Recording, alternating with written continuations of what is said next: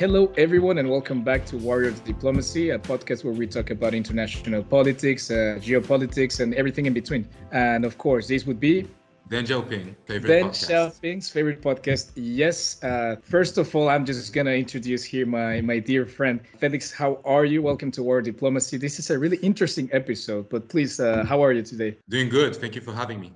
No, it's, it's it's a pleasure. It's a pleasure. I met Felix some years ago in Madrid in 2019. We were both doing an MUN conference uh, in the Autonomous University of Madrid. And a couple weeks ago, our paths crossed again when we met in this uh, in this party here in Brussels. And after a couple beers and just discussing international politics, I, I told Felix about war diplomacy, and would, we would love to have a, him as a guest. And we were trying to find a concrete topic, right? So this is a really particular episode because it's just Felix and I discussing, uh, as you have seen by the title, the Chinese model of development. This is also a little uh, project presentation for my class for my master's on development theory our professor Ivan he told us that we had to do this project on what kind of developer are you and what kind of development policies you would like to analyze. So instead of talking about the usual way to uh, like try to organize sustainable development, I thought I could give it a little spin and talk about a really particular model of development, which is the Chinese model. And talking with Felix on this party about it, we decided this could be a great uh, topic for our episode, and here we are. Felix studied a bachelor's in political science, and then he did his master's degree in international relations with a particular specialty in diplomacy in the UC Leuven University here in, in Belgium. He has a great passion for foreign policy, international negotiation, geopolitics, and geoeconomics. Now he's working for this administrative uh, office in the youth section of the United Nations Association here in Brussels. Felix, how are you? Welcome to War Diplomacy.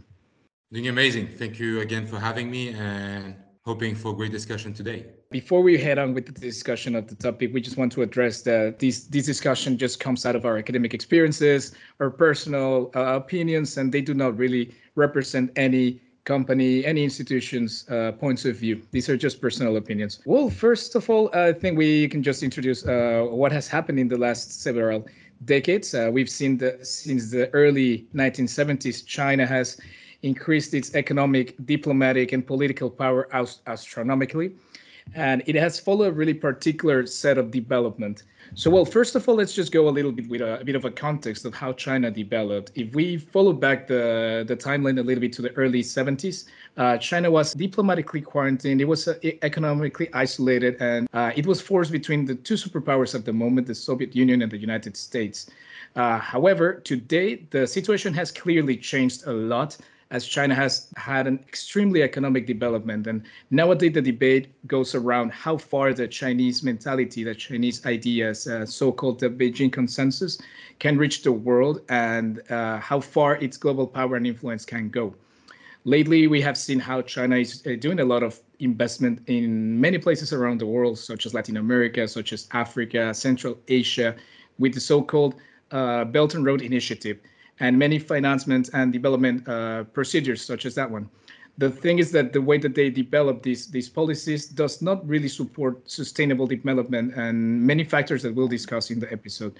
So first of all, Felix, I would just like to ask you, how do you see the Chinese model of development? How do you reckon the way that China has developed in the last years? Well, first of all, I think that we should look at the broader picture of the Chinese development. And here we should look at the internal level. As you just said, China by the early 1970s was suffering a lot with the different reforms that were implemented by Mao, notably the Great Leap Forward. Going further until today, uh, what we could say, not to say the least, is that the Chinese development model internally has been a model of success, although not always in the sustainable way. But I think that the Beijing consensus have brought many answers and also have been, let's say, a credible alternative uh, looking at the rivalry with the Washington consensus. Right now, with the ways it's developing, of course, there are many challenges ahead, and we have to see it from a geoeconomic perspective, where China is facing uh, challenges with the demographic situation, but also how the way his middle class is evolving. Not to say the least, the energy uh, challenge that he's going to be facing. And we can see that by the way his strategy is being implemented in a tailored manner with the different regions across the world. And of course, this comes not without a price, as we can see with different uh, challenges that they have in bilateral relationship, notably in Latin America, or in Central Asia or Middle East, also with the different reaction that we may have witnessed from the local population, but also political elites. Most of all, most importantly, the way China is handling uh, different investment agreement and trade agreements, notably with the United States under the Trump administration and now with the Biden administration, but also the investment agreement that was freeze uh, after it was signed uh, by the European Commission and China. This Chinese way of thinking is really interesting when it regards the way that developing countries in the global south uh, follow these conditions because uh, before this great Chinese success, uh, there was pretty much not an alternative for financement and aid. This was just mainly distributed by US backed reforms and institutions, mostly controlled by United States foreign affairs interests, such as the IMF, the World Bank, right? So there was clearly not a, a, a credible alternative to this US dominated system. However, today, China's soft power influence around the world is backed up by trillions of worth in aid, in loans and grants. And as you just said, nothing comes without a price. So we can sometimes we can see this Belt and Road Initiative, all this finance financement uh, across the world, not just as purely philanthropic and trying to support uh, development of nations. It could be seen as a way to to gain a broader influence on other countries' affairs and a way to maybe for China to get more uh, coercion when they regarding topics such as Taiwan, regarding uh, influence in the Human Rights Council, regarding the way they treat the Uyghurs in Xinjiang. So we can maybe see financement in this way as an economic weapon, as a political weapon, as, as a tool to follow your own interest. So it's a really interesting way that China does its development. And I mean, it's always been the case with development. I mean, back in the Cold War, both the United States and the USSR did not give money to developing nations just as purely philanthropic manner either. They were trying to influence their these nations in order for them to get, gather more more influence in concrete regions, right? And today it's not the exception. It's still pretty much the same. So I think that the Beijing Consensus and, and the Belt and Road Initiative follow this way of thinking the same. So we have to understand as China, having officially become the first economic power in the international system, uh, not to say the least, with avoiding wishful thinking, seeking to revise this international order to be more amenable to his own interests and of course his governance system that some people tend to see as soft authoritarian state even though we have seen incredible evolution notably with the covid-19 and how china has developed and implemented its wolf warrior diplomacy uh, in different states notably in the eu looking more at south-south cooperation uh, the african continent latin america the caribbean and central asia the development a la chinese as we could say have for several decades have dire implication for international system. And looking at how great power composition that is rising and developing in line with the US-China rivalry, we have implication for the different sphere international competition, not only economically, but also politically, and also for the implication of technological transfer and what is happening right now with export control. And here it is essential for our listeners to better look at what have been hailed as the Beijing consensus and how this consensus is also changing. That's also something really important to stress is that the Beijing consensus, as we know it, when the expert offering, academic offer, uh, Joseph Ramo introduced it, this consensus have changed and is right now changing by the way China is facing the different challenges it has, its internal level with his market, but also the consumer demands, but also how the middle class is evolving. So it will be um, really important to understand how the Beijing consensus have evolved and what are the implications in relation with the origin of what we call the Chinese development model? A couple of things that I, I was uh, thinking about these couple couple last weeks uh, regarding on some classes that I had in, in my master's is the way that China works as as a whole, right? Like the whole way that they have set up their economy as these state-owned enterprises, they work as a as a fully owned machine that takes on uh, whatever the the Chinese Communist Party wants. So I think it's a really interesting way to um, to, to think about the issue because how can you how how can a Western liberal economy fight against a rival Chinese company that that's backed up by the whole state, right? So this only makes uh, Western economies try to to finance uh, national champions to fight them. So I think that this whole uh, idea on focusing just in com- global competitiveness also raises a lot of disparities regarding uh, companies inside uh, our economy. So it's a really interesting way to see this issue. And I think that a really interesting topic that we have to say it's how China see uh, electoral democracy and how they how they think that it's just maybe not suitable for all nations. So uh, China sees that some developing countries should put a, an emphasis on stability and economic development before they can afford the luxuries that liberal democracy and personal liberties that the Western model talk about. So you ask many Chinese people the way that they see their liber- their civil liberties and and the way that they could express themselves, and they say, well, I mean, at the end of the day, if we are still getting economically richer each year, I don't mind to sacrifice a little bit of that personal uh, liberty. And that is such a thing that here in the West we don't really see. But it's really interesting to to see those differences in mentality, right? To really understand how the Chinese development model has evolved, we should come back to a famous citation of Deng Xiaoping that actually uh, can be taken into account for the Chinese approach also to foreign policy or how it perceives uh, different rules of the international based order or multilateral system, as we say, is that since economic reforms in 1978 in the Deng Xiaoping administration, Chinese reform approach has been, first of all, pragmatic, gradual, and experimental and the way Deng Xiaoping resumed this uh, thinking is by saying, really funny quote is that no matter if it's a white cat or black cat, as long as it can catch a mice, it is a good cat. And by this, what we try to mean is that China is not considering uh, the approach of one side fits all regarding multilateral agreements. And I think that is the specificity of the Chinese development system, is that the priority has always been economic development. And this is why there's always been this argument of electoral democracy is just not suitable to nations because by the way uh, China, China has evolved uh, within his uh, long time history, uh, it has always been suited with democracy. By the way, it has been influenced by external factors and players, but also the way it has to deal with this incredible large population. And here we can see that in the post-Mao China, priority was changed from political campaigns to economic development. And it has always been a certain tacit agreement to have a balance between how we liberalize the Chinese economy and with how we politicize this economic liberalization. Some a few things that people uh, forget is that when we have witnessed the U.S. one China policy under the secret meetings of Henry Kissinger, is that at the same time when the China one China policy was being processed by the US administration, the Cato Institute held different meetings in Shanghai and different part of China to talk about how economic liberalization would be implemented.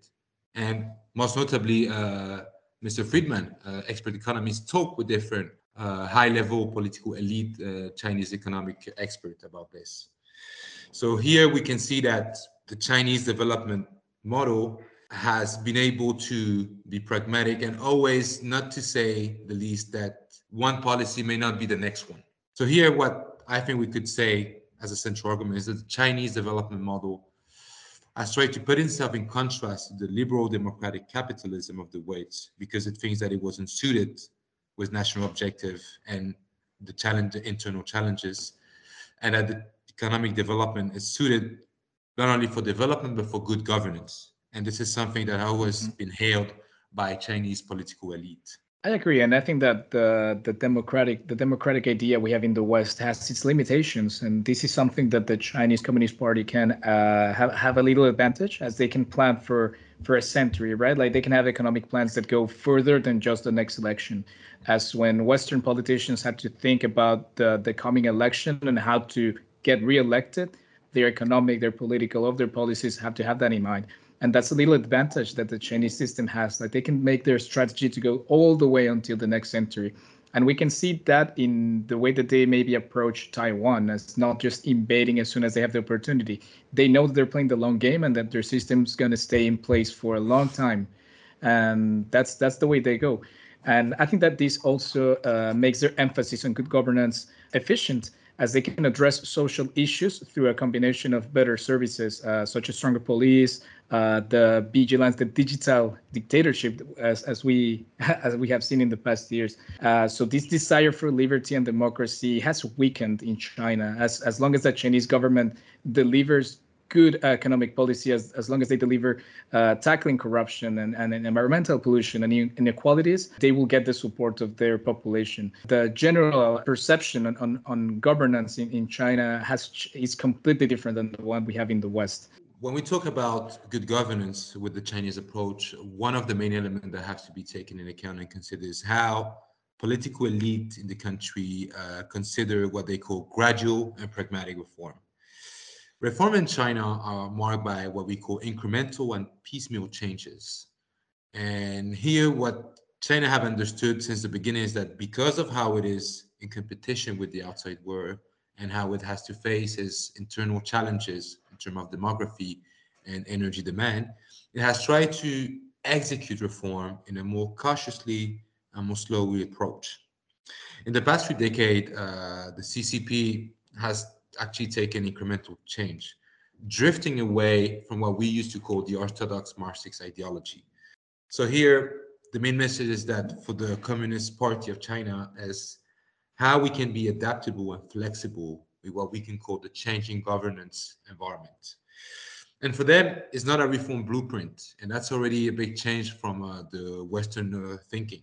We always try to see what is the reality on the ground and how we can implement changes that can be adaptable and flexible with how the challenges may evolve. One a famous quote here is that the Chinese reform is known as crossing the river by feeling the stone, which means that partial reform composed of economic liberalization and political conservatism need to be feeling the stone with of course seeing what could be the ultimate outcome we can see that this has been successful for china internally because existing indicators have pointed to the development of a stronger and more effective system of governance. But as uh, well-known expert Zhang Weiwei has told us, is that with those economic reform, China still does not have a roadmap for democracy. It has a compass. And of course, this compass, compass takes in priority economic development and social issues without always taking into account the human rights or what Westerners uh, like to argue the universal value like human rights and democracy.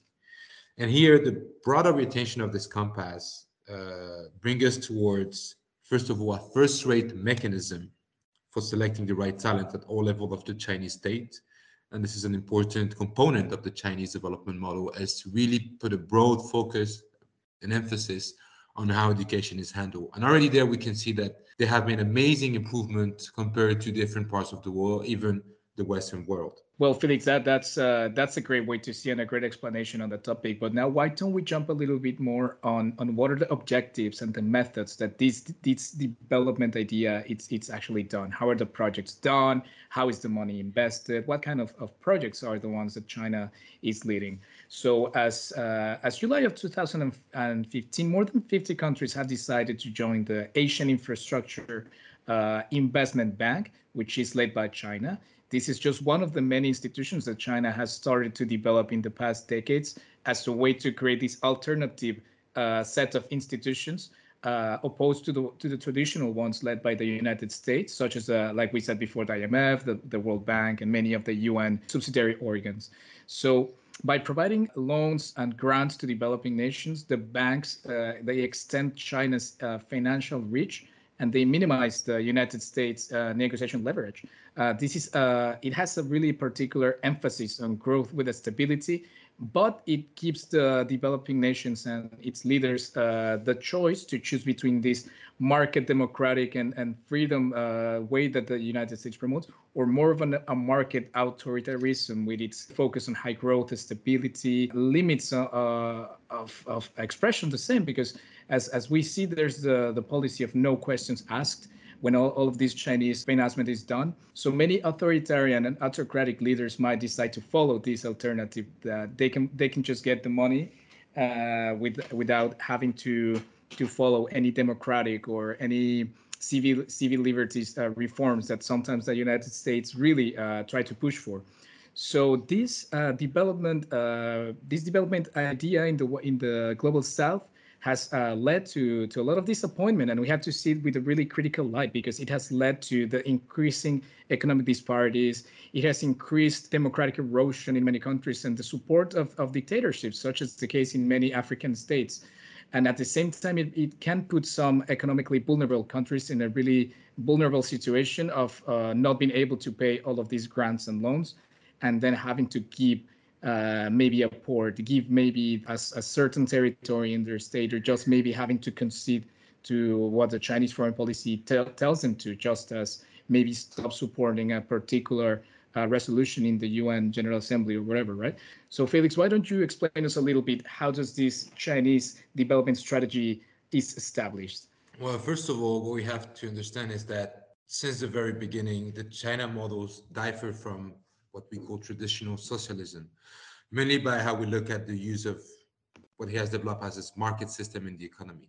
Here, we have to name three main characteristics of what we call the Chinese development strategy, which is, first of all, a gradual transition to private market system with the decontrol and privatization. Second and third, we have first the external accumulation strategy with how China may acquire capital from outside its border, and also the internal accumulation strategy, but how it tried to have a certain uh, safety net, whether in terms of FDI, export control, but also the term of liquidities, because of how it has seen the effects, not most notably of the 2008 financial crisis. And what is important here to say is that the free market capitalism, as we call it, try to prioritize political stability with the different uh, partners with which it seek what we can call comprehensive or not strategic partnership. But also this adds more complexity to the Chinese model because the flow of labor, capital, and commodities might resemble a free market economy, but the government still has a say, or we would say a grip on key industries, including utilities, transportation, telecommunication, finance, and the media. So whenever there's going to be a challenge, whenever there's going to be a problem of an economic or financial nature, the Chinese state still has the last word in the conversation. But also, this put the Chinese model uh, in an awkward situation. And I come back to the Evergrande scandal that we are now witnessing is that on one side, China cannot let Evergrande fail because of the different infrastructure project, because how related it is uh, to the management of this company. But at the same time, it has to show the example as being the responsible actor uh, within its border. And I would say that on the politics side, CCP has tried to implement reforms to put in place uh, meritocracy at the top, talent reform that may uh, secure uh, the way it handles financial market, the way also it shows credibility and confidence outside its border. Because at the end of the day, China is still going to be relying on the external world by the way it uses export and import issues, by the way also it seeks energy, uh, by the way, also it may build its infrastructure with different uh, resources is needed uh, on this side. And I think it's important to understand how China's development model is still heavily relating on the external world and how the Beijing consensus still going to need the consensus of other partners. How the consensus is being handled, a bilateral and regional uh, relationship, this is still up to debate. And here, I think that one of the best example we can see is how China has been dealing uh, those past few years with his relationship, strategic relationship with the African continent and many partners as over there. That's true. Beijing has for a long time seen Africa occupying a central position in its efforts to increase its influence, its global influence, and try to revise international order. Beijing has launched a lot of different initiatives to try to transform Africa into like this testing ground for uh, exporting this model we've talked about in this in this uh, podcast so far through this state-led economic growth under one party uh, authoritarian rule system. So in the last uh, for the last years, China's foreign ministers have chosen African countries as their first overseas, overseas trip destinations uh, since 1991, emphasizing how important the region is for them. And uh, if we go more into depth of, of the strategic partners, uh, we could say uh, Ethiopia, Kenya, and Tanzania, and in, in East Africa are really uh, important partners. In in the south, could be Mozambique and Namibia, South Africa. Uh, in the north, of course, Egypt and Sudan, and in the west, it's mostly Guinea and Nigeria. Uh, also, there's this cooperation forum called the, the Forum on China-Africa Cooperation. It was established in 2000, in the year 2000, and it's the first major regional forum uh, where China holds meetings uh, every three years, either in China or Africa. The emphasis is still on China trying to access uh, commodity markets to sustain its great population. And it is not as cheap as producing China as it used to be. And it might be possible in the coming years we'll see China falling in the middle income trap. And they need to find alternative places to produce their their materials, right? The manufacturers. And as we know, Africa is going to have great population increase in the coming years, and it's more than likely that it's going to substitute. It could be, it could substitute China as the main factory for consumer markets. So clearly, that's some of the reasons why China has a, particular interest in the region. Another really particular subject that you've raised uh, regarding uh, South China Sea and access to sea lanes is the the ports. And China has put a, a big effort to to have more access to ports in sub-Saharan Africa. We've seen they got uh, a 99-year loan in a port in Sri Lanka because the government in that country could not pay back the debt. So China pretty much uh, negotiated to get uh, full access to the port for 99 years. Uh, they also have ports in Djibouti, a really interesting uh, area because it's right next to the Gulf of Aden, where a lot of, of oil uh, goes through uh, straight to the um, to the Suez Canal, and it also holds military bases of the United States and other European countries. Uh, at the same time, I think that China is trying to put a port uh, in the other side of Africa, in West Africa, and it's really interesting as well because a lot of oil is also moving to that area. So we can see how Chinese is trying to to portray their military, their naval presence. So that's the way that we have seen Chinese development intentions in Africa. But Felix, what about Latin America? What about uh, my region of origin? How do you see Chinese efforts to, to produce, to export its model in this region in particular? Uh, that's a long that's a long story to to be short. So first of all, we have to understand that in the last year, China has expanded and diversified its different relationship with Latin America and Caribbean over the past decade. All the economic interests are the main driver for the activities of China development in the region. China has also been devoting increasing attention to pursuing political and to some degree security objectives in those countries, including gaining international support for diplomatic initiatives, such as pressuring countries to sever relations with Taiwan and also deepening military and technological relationship. Given the diversity of market, resource and government and geographies across this region, China approach as varied uh, in a sense uh, with a tailor-made approach. In a sense, just as it has been seen with the African continent, China partners in Latin America fulfill Chinese demand for commodities. We can also see that China has understood because of how complex different countries can be that it has to deal with the different level of government across the political spectrum and with also non-governmental actors to gain or push influence in those countries. And also, by the way, those countries have a strong relation uh, with the United States, but also the European Union uh, in terms of trade terms. Felix, what we just said is really interesting. How Latin America is trying to change its its focus from a clearly uh, United States traditional sphere of influence and and trying to look for other ways of of financing its own uh, development. And I think it's a particular way to see this because uh, we we saw with the Trump administration that they did not really put an effort in trying to uh, like ameliorate relations with Latin America. I saw really uh, like an antagonistic way to see immigration and the the from the south of the Bravo River all the way down. It was a, a clear rhetoric of we don't really have a an emphasis on the region, and that has changed a little bit with Biden in the White House but still i feel like maybe the the washington consensus as we can say that the western uh, development uh, focus should shift back a little bit into Latin America as well, because Beijing is clearly advancing its agenda in the continent and supporting many regimes in Nicaragua, in Venezuela, to a certain extent in Bolivia as well. As we've said, it's it's also the case uh, as same as Africa. Uh, all of this financement comes with no uh, question asked regarding democratic uh, guarantees regarding sustainable development and, and a focus on on the society itself. So we, we clearly have to to recognize the risks of, of these projects and Latin America is not the exception. Uh, we've seen a lot of, of investment going to Ecuador, for example, and Brazil. Brazil receives a lot of Chinese investment. It's true that they have a really wide, clear, and, and big diversified economy, but the risks of, of getting so much money from one specific country can have a lot of risks. So how do you see the Brazilian case uh, more precisely?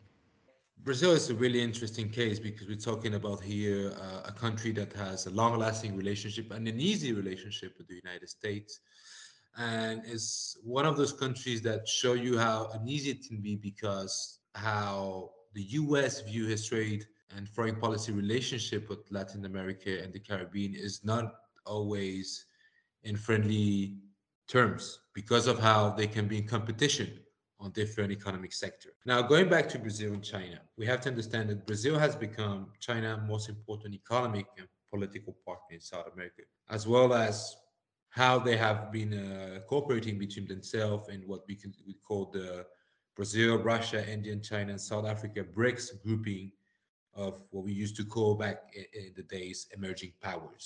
When we come to the global aspiration of this relationship, China and Brazil have historically been in synchronization because of how they have viewed and critique what we call the liberal international order, and also about how Brazil may not have always been respected in terms of negotiation and relationship with Washington. Now, historically, the prescription for foreign policy differ in also important ways. On one side, China prefers a world where it better accommodate his interests because of his internal challenges, and has also become less reluctant to use the threat of force and also of economic coercion in foreign policy to, let's say, maintain uh, its national objective in what we can call the geopolitical neighborhood, even though it might not be the nearest one, what we call to Latin America. Now, looking at Brazil, Brazil has traditionally preferred a rule-bound liberal international order, and this can be seen with how it has actively participated as a non-member, non-permanent member state in the UN Security Council, and how it has developed a certain expertise with UN uh, peacekeeping forces. Now, this has also changed a lot because of how we have seen the accession of power in Brazil of Jair Bolsonaro. Uh, Bolsonaro has adopted strongly pro-US, and we could say even pro-President Donald Trump agenda at the international level, including engaging in frequent critique of China. But domestically, the partnership with China has developed itself, even though it has been controversial in certain sectors. Specifically, the partnership has been criticized by the Brazilian manufacturing sector, which has faced strong competition with Chinese product and lacked reciprocal access to the Chinese market. And here we can already see one of the main critique that can be said of the Chinese development system is that while China sometimes can express huge promises of foreign uh, investment in key infrastructure project, it may sometimes uh, restrict the access to the third party uh, uh, state to his market because of you know reasons of protectionism. And this has been the case with uh, Brazil. But on the other side, Brazil has developed this economic partnership even further when we look at uh, agricultural products. And here there has been a, a, one point a question that was raised to the uh, ambassador, uh, the Brazilian ambassador of China, uh, Paulo Estivallet, who said that actually it's becoming more and more profitable to sell in China than anywhere else. So here we can see that Brazil is trying to develop a hedging strategy with how it tries to have a pro-US stance, but at the same time try to satisfy his economic challenges by trying to find the best buyer around the world. And here China is definitely this buyer. Uh, we can see it with how China has been selling his uh, soybean products. And because other actors that might be trustful partner in international politics, such as the US, are not willing to go along with how uh, Brazil has to satisfy his uh, production and demands in uh, key sectors. No, I agree. I agree. Like you don't want you, you don't want your, your economy to be so much dependent on one particular source, but at the same time, like what's the alternative, right? And I think that China has been really smart how uh, knowing how to address these uh, maybe smaller economies uh, throughout the world and also, I think that the pandemic has opened up a lot of avenues for for this power struggle in many countries, and China has been really open uh, regarding vaccine exportation, uh, with uh, shipments of, of aid, with masks, with uh, hospitality equipment. Uh, to support the fight against COVID in, in the developing world. In Mexico, uh, as I'm from Mexico, we've received a lot of vaccines, CanSino vaccines, Sino, Sinopharm vaccines and it's been it's been um, studied that their efficiency it's not as good as maybe some of the Western made vaccines, but at the same time they really eased a lot of of pressure on the on the hospitals. Uh, back in 2020, at the end of the year, a lot of people were dying in the streets, and uh, a lot of Chinese uh, money started pouring in, a lot of Chinese aid and, and vaccines. So the, the the general public perception of China maybe started shifting a little bit, like, oh well, maybe at the end they're not as bad as the United States makes makes them look, right? But it's like we've discussing the whole episode. Like nothing comes without a price, and it's clearly not just purely a philanthropic way to do its business. I think that China tries to put a little bit to the side this emphasis on human rights, and, and it really can strengthen an authoritarian shift in in the places where this money arrives. So maybe if we go to our last case uh, region, if we go to Central Asia and the way that the Belt and Road Initiative is being done in the region, uh, just to start maybe concluding um, the, the case examples that we're trying to say in this episode, I think that the Central Asia strategy is really interesting as, as we know there's a, it's a huge, huge landmass region between China uh, and between Europe. Africa is right there as well. Uh, resource extraction such as petroleum, gas. So China has a clear interest in the region as well. And you know, the Silk Roads used to be in these regions. So the Belt and Road Initiative can be seen as this new Silk Road route. So uh, since 2013, Xi Jinping has put a colossal effort on projects uh, in all this uh, area from Turkey to Eastern Europe, the Middle East, Southeast Asia. 63% of the entire world's population live in this region and approximately, I think, around 29% of the global economic output also flows through this region. So it's clearly a geopolitical key in the world, and the controller of these resources is really important for China to to get access to economic resources and, and natural resources. They have been able to sell the project, the development model, to different partners, and most notably in Central Asia. But the promises of investment, the promises when you sign uh, those partnership agreement may not always come to fruition because of the fact that in any case every model is imperfect. And this goes also with the chinese development model. Here we have to understand that we should not just look at the economic growth rate of china in terms of gdp but also that the real development and the welfare standard are not just achieved by this indicator. At the end of the day, the quality of final product and services is also important. The quality of infrastructure project is going to make a difference with how the different countries involved in the strategic partnership see the final outcome and see the how their effort are being paid off and also what is the price of those efforts and how they have to question or adapt uh, what we call the sovereignty in their uh, decision making process when they have to make choices with foreign policy agenda.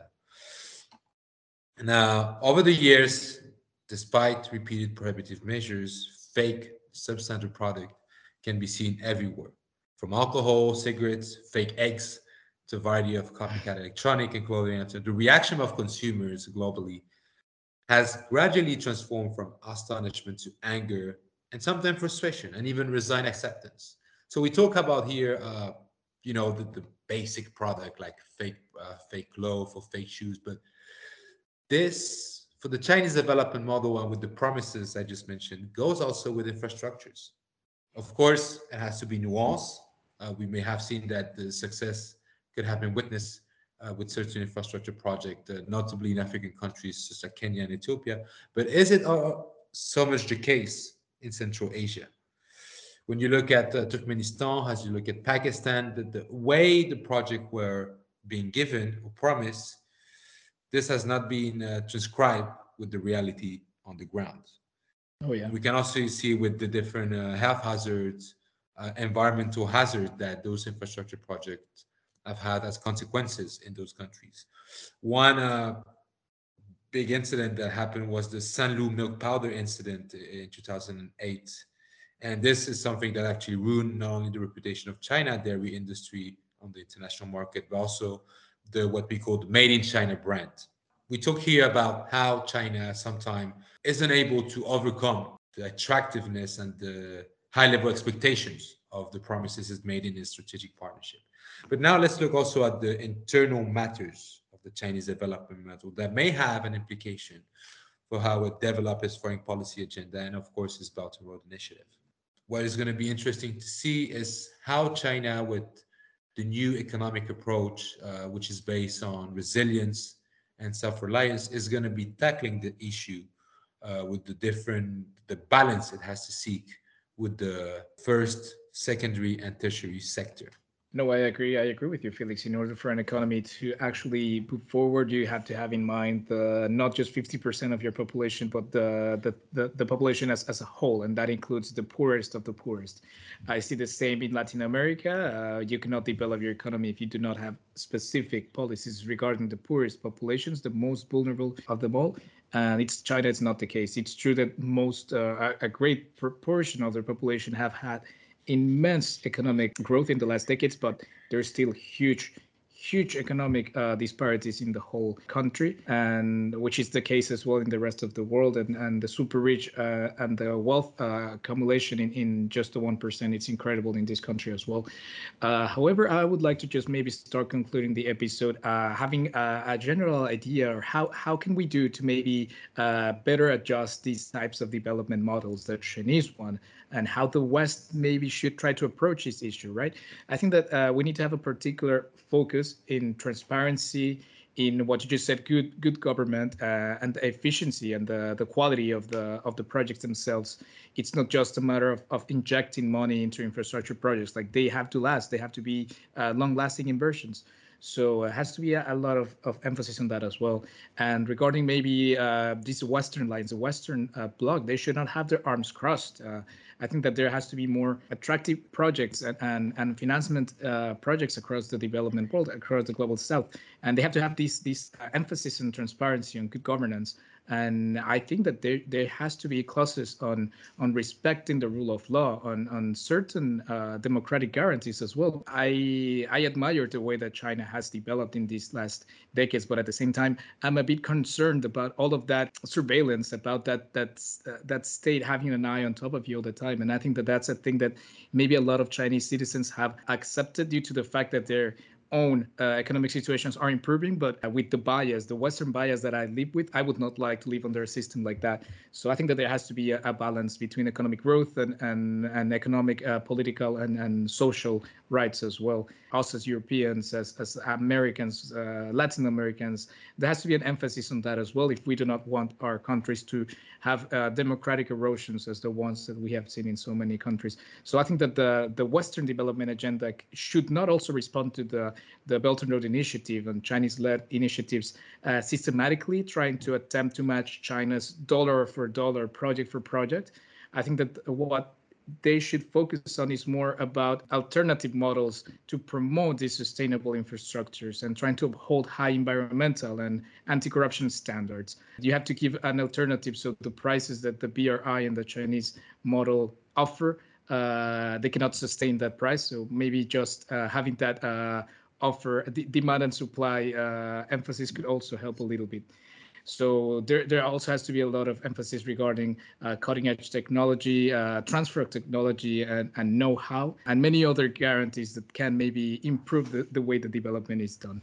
Uh, I don't know if you have any concluding statements regarding this topic. I know, Felix, this is such a tremendous, tremendous topic to talk about in just an hour, and we cannot uh, summarize everything that we've worked and have in our heads in a one-hour episode. But if you could conclude the episode in, in a couple phrases, uh, how would you do it?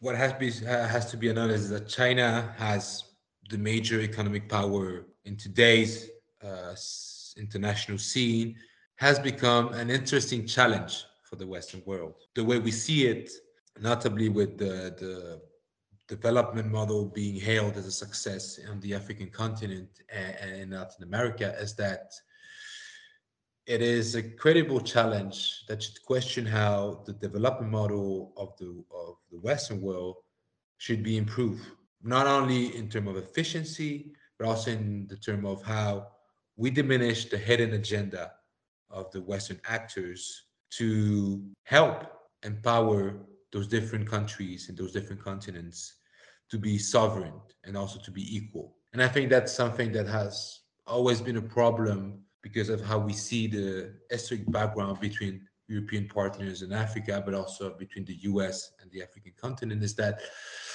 the relationship has been broken for a certain time because of the hidden agenda of different actors, but also on how promises that were put on the table never went along, but also how the trade relationship, notably with key European actors, most notably the uh, Germany, uh, the European Union, but also France, how those actors have not been able to empower African nations. Now we have seen that the European Union has tried or is at least putting a project on the table, uh, notably with the announcement of Ursula von der Leyen to invest 150 billion euros in Africa because we want to make Europe the continent biggest and most reliable partner. But looking at the second part, how good can we be with being reliable? And that goes with economic entrance, but also the way we deal with the string attached to the economic aid we're trying to put in place for those partners. And we, I think here that we should stop, and maybe this is going to be, let's say, a polemical view, is to stop wishful thinking. We are here in a economic competition with China. And the way China has gained influence on the continent has not to be taken, uh, it has to be taken seriously. The China Belt and Road Initiative has been countering the effort of the European Union to also advance universal values, human rights. But at the same time, European Union should understand how to promote them in a manner to still seek good governance in the country and also political stability. And then I think one of the biggest problem of the Western world when it comes to dealing with Latin America or the African continent is that we have to stop approaching the matters uh, in economic terms, in diplomatic terms, with a Western bias. Of trying to understand them as partners that may just follow, strictly speaking, our model of governance. We have to let them build yeah. and develop their own governance model. Of course, this would come with certain prices, uh, maybe with uh, an approach that may not be suited for human rights uh, treaties or also multilateral agreements. But the way it is being handled on the ground is different from what we see here at the level, I would say, of the European Union, with how uh, developed we are, with how the citizens are educated. Uh, the challenges are way different but we should see it as a long game advantage because, as we know, Africa is gonna is gonna be uh, the biggest and youngest population in the coming years, and the fact is that European Union may not be able, with how it is now uh, discussing is uh, migration and refugee policies, may not be able to welcome everyone, and that means that you know if we look mm-hmm. at you know argument that may be issued by a far right politician, the argument that could be interesting for uh, policymakers is to see how we can empower those countries to keep their population to offer them an alternative in terms of employment in terms of family in yeah. terms of housing and i think here european union has a role to play and maybe that might be another polemic but i think we should also look at the reality as it is is that we're going to have to find a balance for those countries or maybe advise them on how to find a balance between trade relationship with China, with the US, and with the European Union.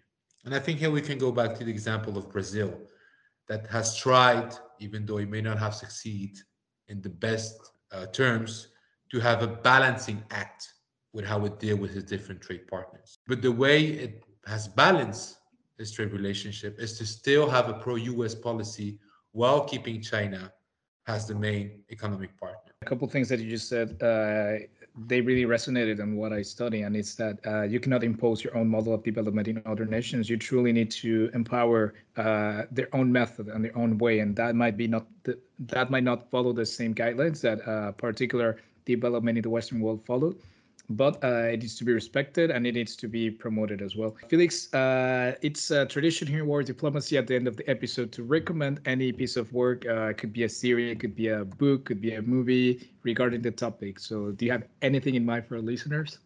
So, a really interesting and insightful book uh, that I have read uh, back in 2020 was a book uh, named Has China Won? The Chinese Challenge to American Primacy, written by an amazing author named Kishore Mahbubani, who was a Singaporean academic, diplomat, and geopolitical consultant. And this book is really interesting because it shows you the positive outcome and key takeaways of the, of the Chinese challenge, but also how to deal with it with pragmatism. And of course, it comes with a certain background of the author who has been dealing several times with Chinese officials. So I think this is an amazing book to read it's a must for anyone uh, who want to discuss about Chinese foreign policy. Mm. Another one, which is now a cult classic uh, for Washington officials, is one that have been written by Graham Allison, American political scientist working at the Harvard Kennedy School. And the book is called Destined for War Can American China Escape the Thucydides Trap? And it is, I really highly recommend this book because it's a book that has been influencing a lot of policymakers and is still going to be influencing uh, people in Washington, but also different part of the world for the coming years with the Chinese challenge. Well, that last book, uh, it was my main book for my research on my my bachelor's thesis, uh, Destined for War. So yeah, uh, Felix, I, I would recommend it as well so much. It's a great read. Uh, lastly, I'd just like to recommend a really good book called The New Silk Roads by Peter Frankopan. It follows its first book also in the Silk Roads. However, the New Silk Roads talk about mostly current geopolitics in this region that we uh, talked a little bit in the episode, that is Central Asia. Uh, not a lot of people are really aware of the politics of the circumstances in this region, but I think it's really interesting. And as we've said, uh, China has a lot of interest. It's one of its main geopolitical foreign policy uh, agendas. So I, I, truly recommend it. It's uh, an excellent read as well. Uh, Felix, thank you so much for coming. Really, it's been a pleasure to have you here in War Diplomacy. Uh, everything that you've said has been really enlightening and eye-opening. I think that uh, we could be discussing the Sino-American rivalry for hours and hours. Uh, unfortunately, we have an hour here in War Diplomacy. However, we'd like to have you again. I know you speak Spanish, so it'd be great to have you in the Spanish, Spanish uh, version as well. Por supuesto. Um, yeah, por supuesto. So, Felix, thank you so much for coming. It's been a pleasure. And until the next one.